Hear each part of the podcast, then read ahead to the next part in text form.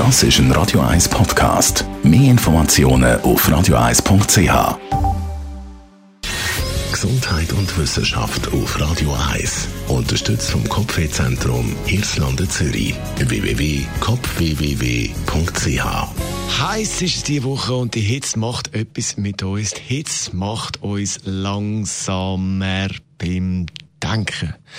In einer Studie haben wir herausgefunden, dass die Hitze nicht nur den Älteren zu schaffen macht, sondern auch das Hirn der Jungen und Gesunden weniger leistungsfähig ist. In einer amerikanischen Studie hat man die kognitiven Leistungen von 44 Studenten angeschaut. Bei einer Hitzewelle hat das ganz genau analysiert, hat geschaut, wie schnell reagieren die, wie schnell sind die beim Denken, wie groß ist die Leistung und man hat da ganz klar gesehen, sie sind langsamer, und liefert definitiv weniger Leistung. Also, wenn der Arbeitskollege bei euch oder die Arbeitskollegin wieder ein bisschen langsamer ist, dann ist es definitiv wegen der Hitze.